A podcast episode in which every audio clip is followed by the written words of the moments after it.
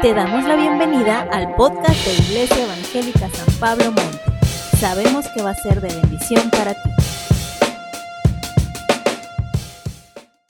Vamos al mensaje. Entonces, gracias Señor por tu palabra y gracias por tu Espíritu Santo. Confiamos en ti, confiamos en tu palabra, en la unción de tu Espíritu, en el nombre de Jesús. Amén. Se cuenta la historia de una persona de mucho dinero que coleccionaba arte y tenía pinturas y cuadros de todos los artistas famosos de la historia ahí colgados en sus paredes y tenía un solo hijo. Con este hijo discutió y peleó, era el tiempo de la guerra, el hijo quería ir a la guerra, el papá no lo quería dejar, finalmente el hijo se enojó con el papá, discutió con él y se fue y se murió en la guerra. Y el hombre era riquísimo, pero no tenía un heredero. En el momento que supo de la pérdida de sus hijos fue a través de un soldado que llegó de la guerra a darle la noticia y una carta de su hijo. Pero junto con la carta, aquel soldado resultó haber sido pintor y había pintado un cuadro del hijo. Y entonces el papá puso el cuadro como el cuadro más importante de su exhibición, aunque era de un pintor totalmente desconocido y era un personaje absolutamente desconocido para la gente. El millonario muere sin un heredero. Y entonces se anuncia una subasta de todas las pinturas y todos los cuadros excelentes que había en la casa. Y llegan coleccionistas de arte de todas partes a buscar aquel cuadro que les falta en su colección. Y están listos para dar y ofrecer lo más que puedan con tal de quedarse con la colección de aquel millonario. Y empieza la subasta con el cuadro del hijo y dice, este es el cuadro pintado por un autor desconocido, ni siquiera está firmado, es el hijo del dueño de toda esta colección y vamos a empezar la subasta con 10 dólares. ¿Quién da 10 dólares por el hijo? Nadie. Todos estaban esperando que sacaran los cuadros buenos, no querían el cuadro malo, el cuadro desconocido, el cuadro sin ningún honor, sin ninguna historia. Bueno, 5 dólares. ¿Quién da 5 dólares por el hijo? Nadie daba cinco dólares. Finalmente, el jardinero de la casa del millonario saca un dólar y dice, yo doy un dólar por el hijo, es todo lo que tengo. Además, yo conocí al hijo y lo amé como si fuera mi propio hijo. De verdad, un dólar es todo lo que tengo, doy un dólar por el hijo. Y entonces el, encargado de la subasta dice, vendido al jardinero por un dólar. Y a todos se emocionan porque dicen, ahora sí vienen los cuadros buenos de la subasta y el encargado de la subasta dice, se cierra la subasta. ¿Cómo que se cierra la subasta si faltan todos los cuadros buenos? Bueno, es que aquí hay una carta con instrucciones muy específicas del dueño que dice, el que se lleva al hijo, se lleva todo.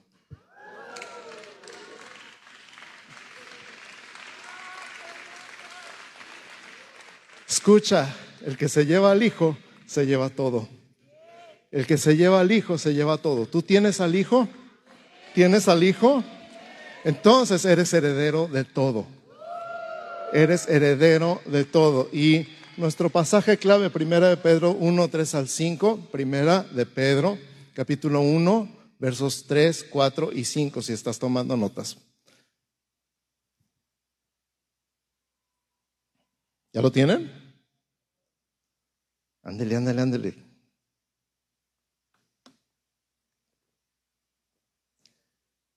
Primera de Pedro 1, 3 al 5 dice, bendito el Dios y Padre de nuestro Señor Jesucristo, que según su grande misericordia nos hizo renacer para una esperanza viva por la resurrección de Jesucristo de los muertos, para una herencia incorruptible, incontaminada e inmarcesible, reservada en los cielos para vosotros, que sois guardados por el poder de Dios mediante la fe para alcanzar la salvación que está preparada para ser manifestada en el tiempo postrero. Lo voy a leer otra vez.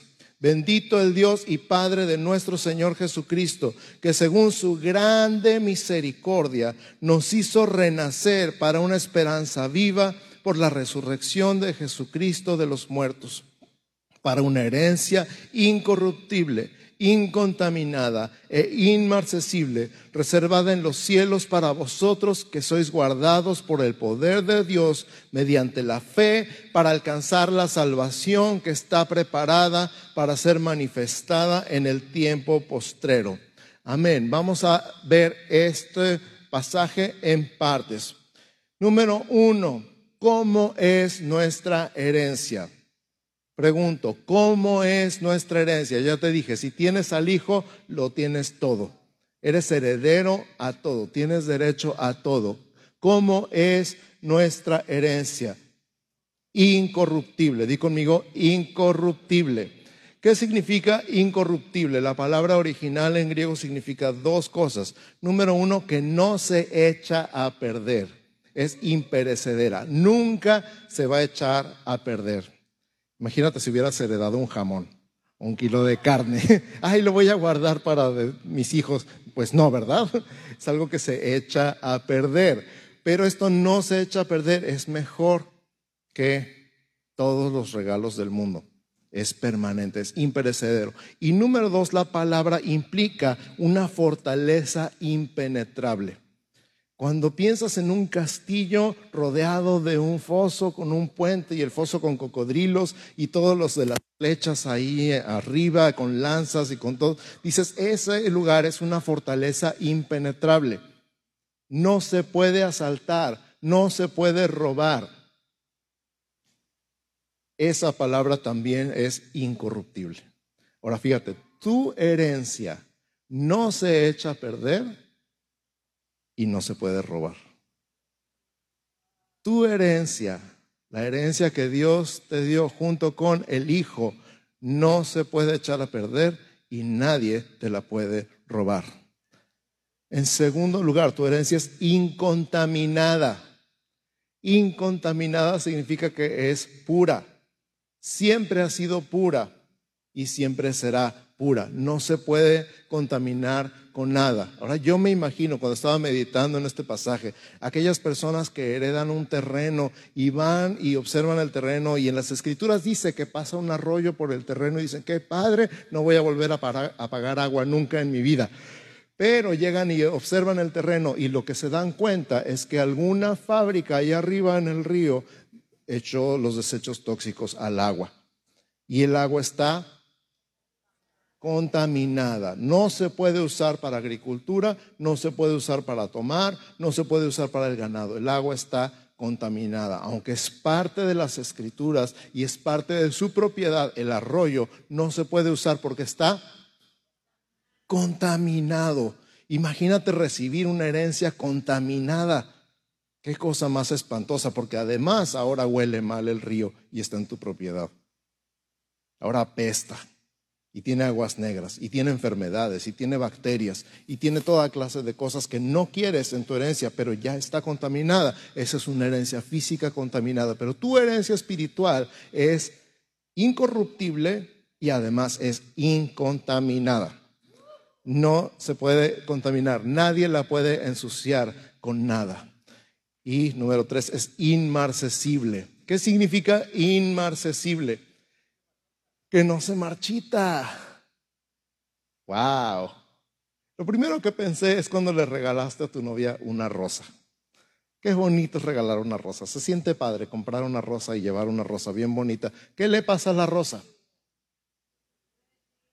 Tres días ya se murió. Pero ¿qué tal cuando le diste el anillo de compromiso? Lo peor que puede pasar es que ya no le quede después. Pero aún así, ahí está. No se marchita. Y aún así, él, eh, habla esto de algo perecedero como oro o diamante. Pero dices, bueno, una rosa es para unos días, un diamante es para siempre. ¿Estamos de acuerdo? Tu herencia no es una rosa, es un diamante. Tu herencia no es para hoy, ni para mañana, ni para pasado mañana, nada más. Tu herencia es para toda la eternidad. Es incorruptible, es incontaminada y es inmarcesible. Nunca se va a marchitar, dura para siempre.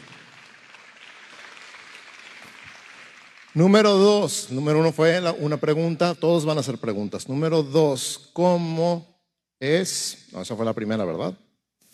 ¿Estamos poniendo atención o no? Ok. la primera fue cómo es, la segunda es dónde está. Ok, cuando te dicen tienes una herencia, lo primero que preguntas es ¿dónde? ¿Dónde está? ¿Dónde está mi herencia? Y dice ahí que la Biblia que está reservada en los cielos para nosotros. Di conmigo, reservada en los cielos para nosotros. Cuando piensas en una herencia, piensas automáticamente en la Biblia en Éxodo, la tierra prometida. Los israelitas salieron de Egipto con la promesa de una tierra que Dios les iba a dar en herencia. Y ellos salieron y pelearon por esa herencia y la tuvieron que defender. ¿La recibieron? Sí. De hecho, al principio no lo creyeron, ¿verdad?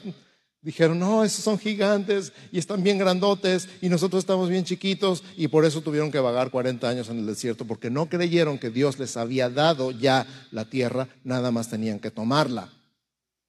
Finalmente la tomaron, pero por todos los siglos la han tenido que defender, la han perdido, la han recuperado, la han vuelto a perder y la han vuelto a recuperar y parece siempre estar en peligro. Pero nuestra tierra prometida está en el cielo nadie la puede tomar y Dios le puso un letrero que dice reservada para tu nombre. Nadie te la puede robar porque está reservada en el cielo y tiene tu nombre. Número tres, ¿en qué consiste nuestra herencia? ¿En qué consiste nuestra herencia? Muchísimas cosas, muchísimas cosas, pero hoy nos vamos a enfocar en la más importante. Tu herencia es Dios. Tu herencia es Dios. Y déjame decirte algo muy interesante acerca de Dios.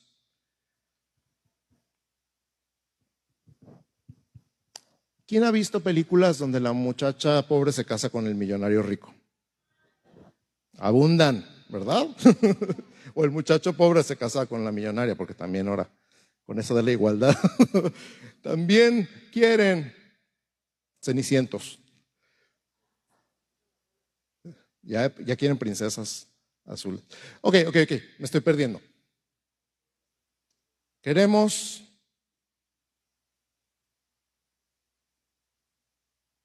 al que bendice o queremos la bendición. Y ahí tú necesitas ser brutalmente honesto contigo mismo. ¿Qué has estado buscando? ¿Qué has estado persiguiendo? ¿Qué es lo que quieres? ¿La bendición de Dios o al Dios de la bendición? Porque de esto se trata. Se trata de una historia de amor donde Dios quiere, anhela profundamente ser lo más importante para ti. Ser el primero en tu vida, ser el amado de tu corazón, cuando hay un amor verdadero, lo demás es lo de menos.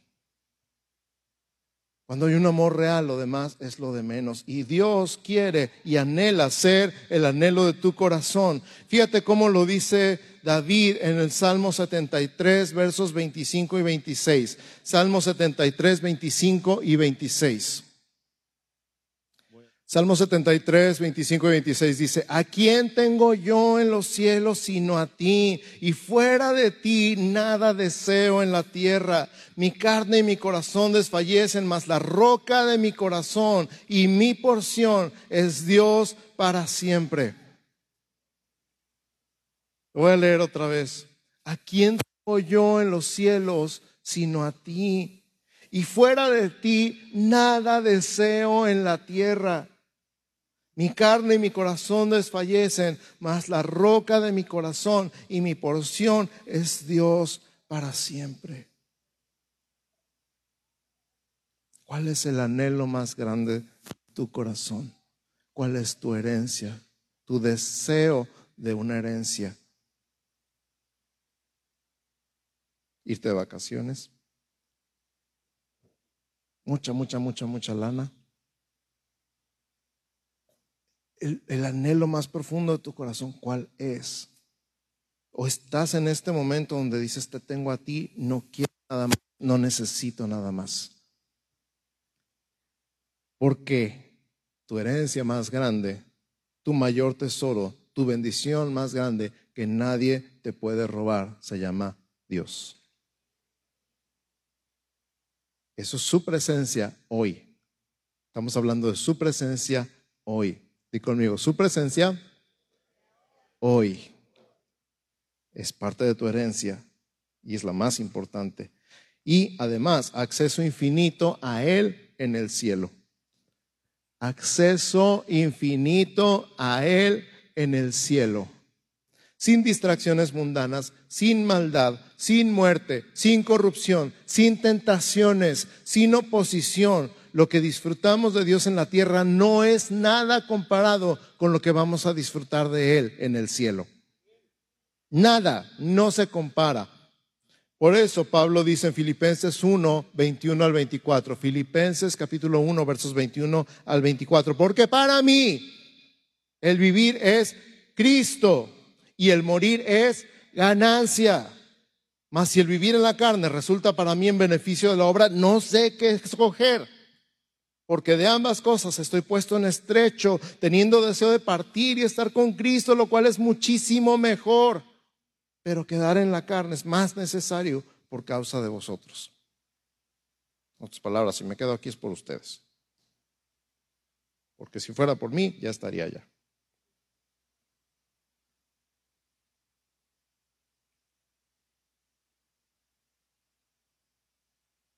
Número cuatro, ¿qué seguridad hay para el heredero, o sea, tú? ¿Si sabes cómo cuidan a los herederos? ¿Has visto en las películas y en las noticias cuando hay el heredero de la empresa, el heredero del reino, el heredero del principado? Les ponen guardaespaldas y les ponen guardias y les ponen seguridad y todo. Ok, ¿qué seguridad hay para el heredero, o sea, tú? Fíjate, dice, guardados por el poder de Dios mediante la fe. Repite conmigo, guardados por el poder de Dios mediante la fe. Guardados es una escolta, la palabra guardado significa una escolta de tipo militar. O sea, ¿traes escolta? ¿No sabías que traes escolta? Que Dios manda a sus ángeles a acampar alrededor de ti y defenderte.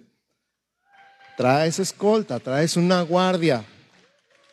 Pero esta guardia no nada más son los ángeles de Dios, es el poder de Dios. Dice guardados por el poder de Dios. Y esta palabra poder en el griego original es la palabra dinamis, de donde viene la palabra dinamismo, dinámico, dinamita. El poder de Dios es dinamita. Estás rodeado de dinamita. Fuerza, poder, un poder milagroso, un poder moral, un poder de influencia, un poder de recursos, un poder de superioridad numérica guardados por el poder de Dios. Fíjate cómo lo dice en Hebreos 11, 32 al 34. Hebreos 11, 32 al 34. ¿Qué más digo?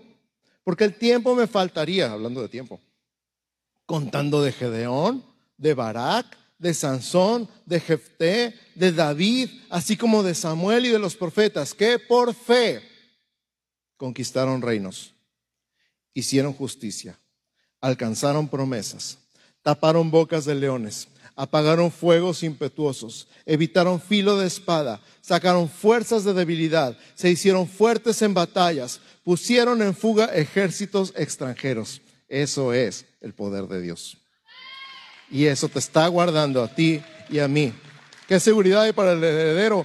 Estamos guardados, traemos escolta, el poder de Dios delante y detrás de ti, defendiéndote, cuidándote. Y finalmente dice, mediante la fe Precisamente el, pasaje dice, por fe hicieron todo esto. Mediante la fe. La fe es no nada más creer en Dios, sino creerle a Dios. Confiar en su fidelidad. Fidelidad significa que siempre cumple sus promesas. Y Él prometió fortalecernos, sostenernos, acompañarnos, cuidarnos, darnos una salida para cada tentación, darnos su armadura y librarnos del maligno. Dicho sea de paso, el camino para salir de los problemas es a través y no alrededor. Repito, el camino para salir de los problemas, del dolor, de la angustia que estás enfrentando es a través y no alrededor. Dicho en mexicano, no le saque la vuelta. No le saque la vuelta a los problemas, enfréntelos y pase a través de ellos. Porque cuando le sacamos la vuelta es como cuando no contestamos el teléfono al banco o a la Coppel. Ay, dile que no estoy.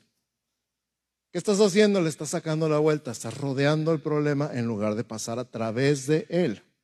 Ese problema no va a desaparecer porque lo ignores. Cualquier cosa que estés enfrentando el día de hoy no va a desaparecer porque la ignores. El camino es a través y no alrededor.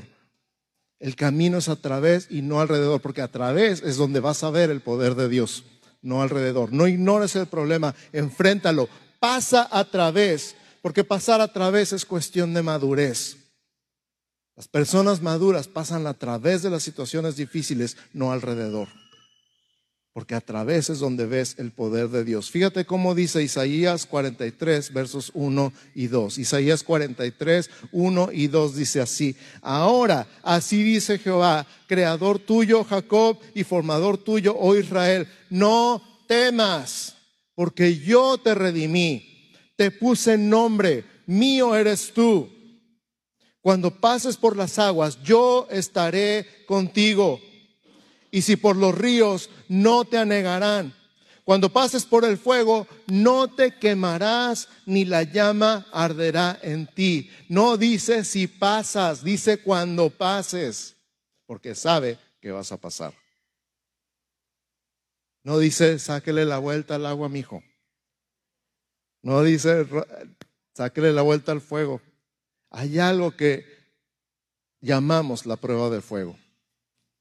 Y las personas que ves aquí, que admiras por su madurez, por su espiritualidad, porque los ves así como que, ay, viene el pastor Abel y parece que va flotando sobre el piso, porque es tan espiritual. No, no es que a él nada le pasa nunca.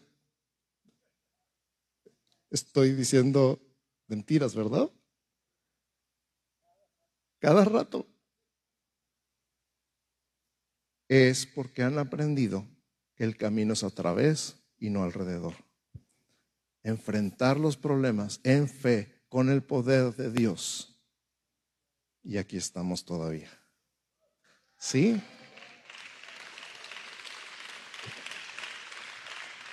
Si tú estás enfrentando una situación difícil, escribe, dibuja, pinta, colorea este pasaje. Isaías 43, 1 y 2 ha sido un eje en mi vida personal cada vez que se presenta una situación difícil, me acuerdo, cuando pases por las aguas, yo estaré contigo. Cuando pases por los ríos, no te vas a negar.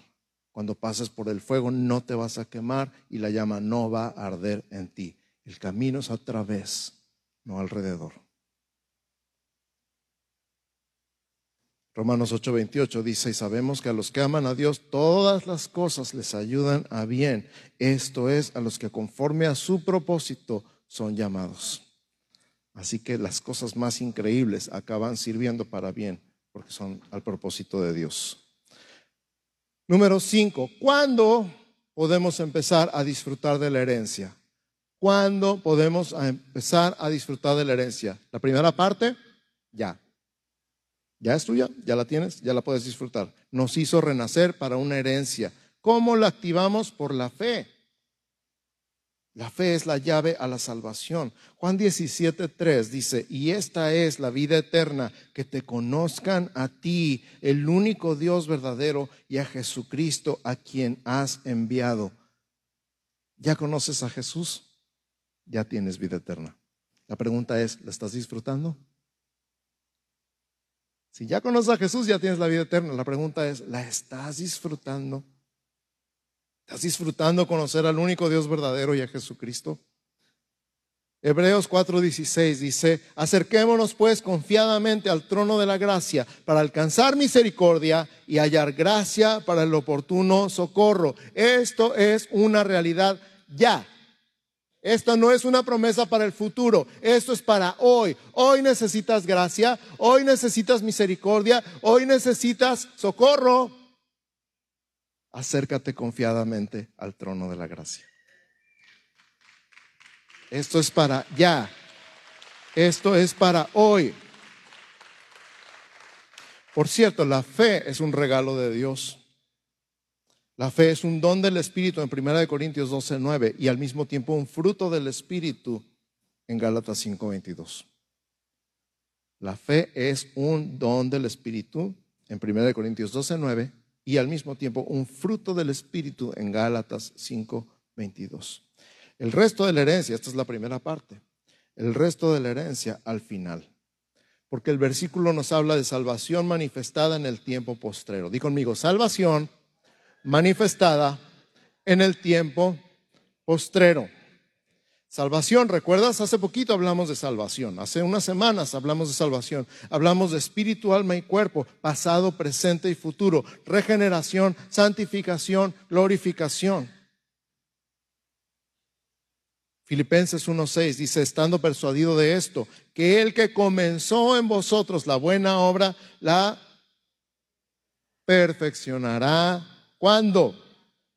Hasta el día de Jesucristo. En otras palabras, esto no es nada comparado con lo que Cristo va a mostrar al final. Precisamente el versículo original nos habla de salvación manifestada y manifestada significa revelada o develada como una obra de arte. Cuando se va a exhibir una obra por primera vez tiene un velo encima para que nadie la vea. Y cuando llega el momento de la revelación o develación, entonces quitan el velo y todo el mundo dice, wow, así, así, así te vas a ver tú cuando Dios haya terminado contigo. Tiempo, kairos, no cronos. Kairos, no cronos, tiempo, condiciones, no fecha. En Mateo 24, cuando Jesús habla del fin de los tiempos, dice va a pasar esto y esto y esto. Y el verso 36 de Mateo 24 dice, pero el día y la hora nadie sabe. O sea, está hablando de un orden de sucesos, no de fecha y hora. Y precisamente postrero, dijimos salvación manifestada en el tiempo postrero. Postrero es el último en una serie de eventos, o sea, justo lo que acabo de decir el último en una serie de eventos. En otras palabras, al final vamos a ver la salvación manifestada en el tiempo postrero, cuando todas las condiciones estén juntas. Quiero invitar al equipo de alabanza si me acompaña aquí. Y a ti a que cierres tus ojos. Sin Cristo no hay herencia. El que se lleva al Hijo, se lleva todo. ¿Te acuerdas? El que se lleva al Hijo, se lleva todo. El que tiene al Hijo tiene la vida, el que no tiene al Hijo no tiene la vida. Sin Cristo no hay herencia. Entonces la primera pregunta es, ¿tienes a Cristo? ¿Ya tienes al Hijo? Si tienes al Hijo, dale gracias a Dios. Si no tienes al Hijo, ábrele la puerta de tu corazón Pídele que entre a vivir en ti. Haz una oración como esta para recibir al Hijo en tu corazón. El perdón de pecados está en Jesús, la gracia está en Jesús, la misericordia está en Jesús, la bendición está en Jesús, la paz está en Jesús.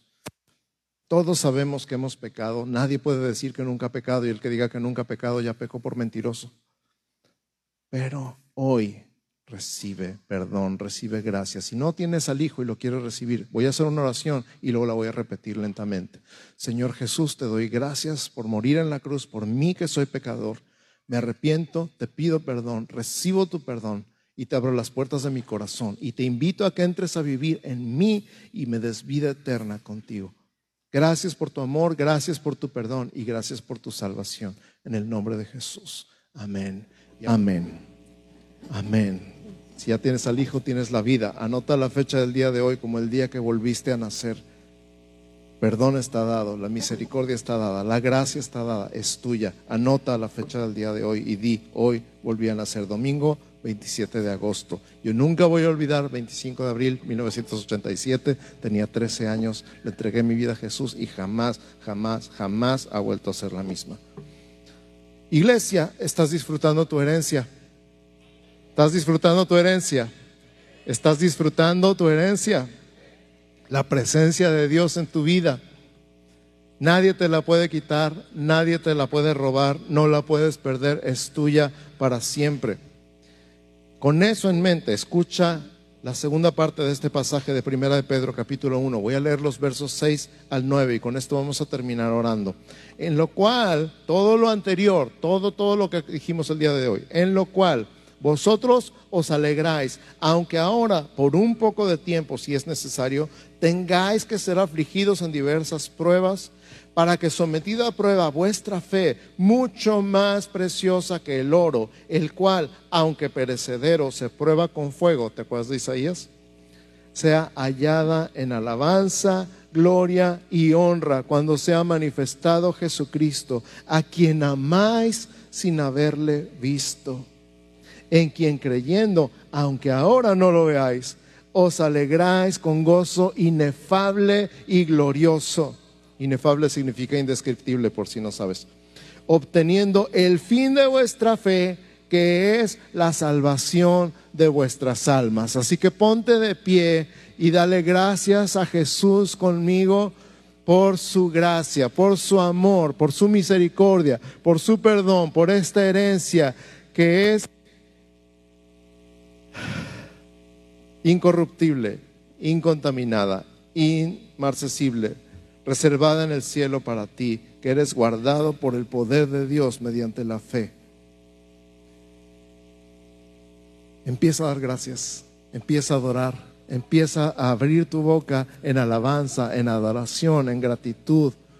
Empieza a dar gracias por la herencia, empieza a a reconocer que fuera de Jesús no necesitas nada, que fuera de Jesús no hay nada que puedas necesitar o desear o anhelar, que todo lo demás es lo de menos. Al amado. empieza a decir junto con David, ¿a quién tengo yo en los cielos si no es a ti? Fuera de ti nada deseo en la tierra. Mi carne desfallecía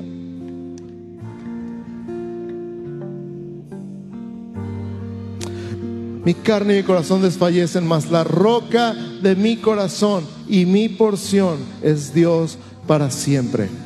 Empieza a alabarle, empieza a adorarle, empieza a decirle, yo te doy gracias porque estás en mi vida. Señor Jesús, yo te doy gracias porque estás en mi vida. Y reconozco que todo lo bueno, toda buena dádiva y todo don perfecto descienden de lo alto, del Padre de las Luces. Padre, yo reconozco que tú eres mi herencia. Yo creo que tú eres mi herencia.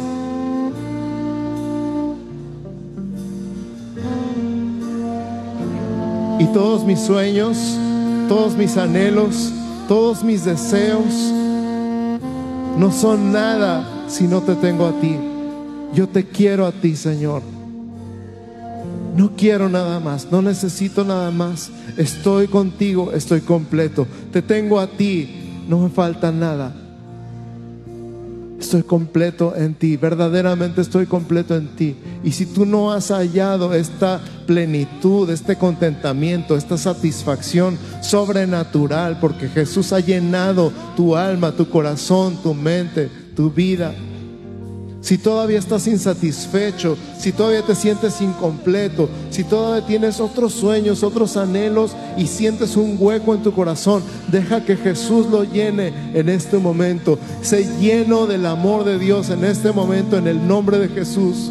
Sé lleno del amor, bautizado en amor, sumergido completamente en el amor del Padre y date cuenta que es todo lo que necesitas, que no necesitas nada más que no está mal anhelar, que no está mal desear, que no está mal ponerse metas y perseguirlas, pero que no te van a llenar.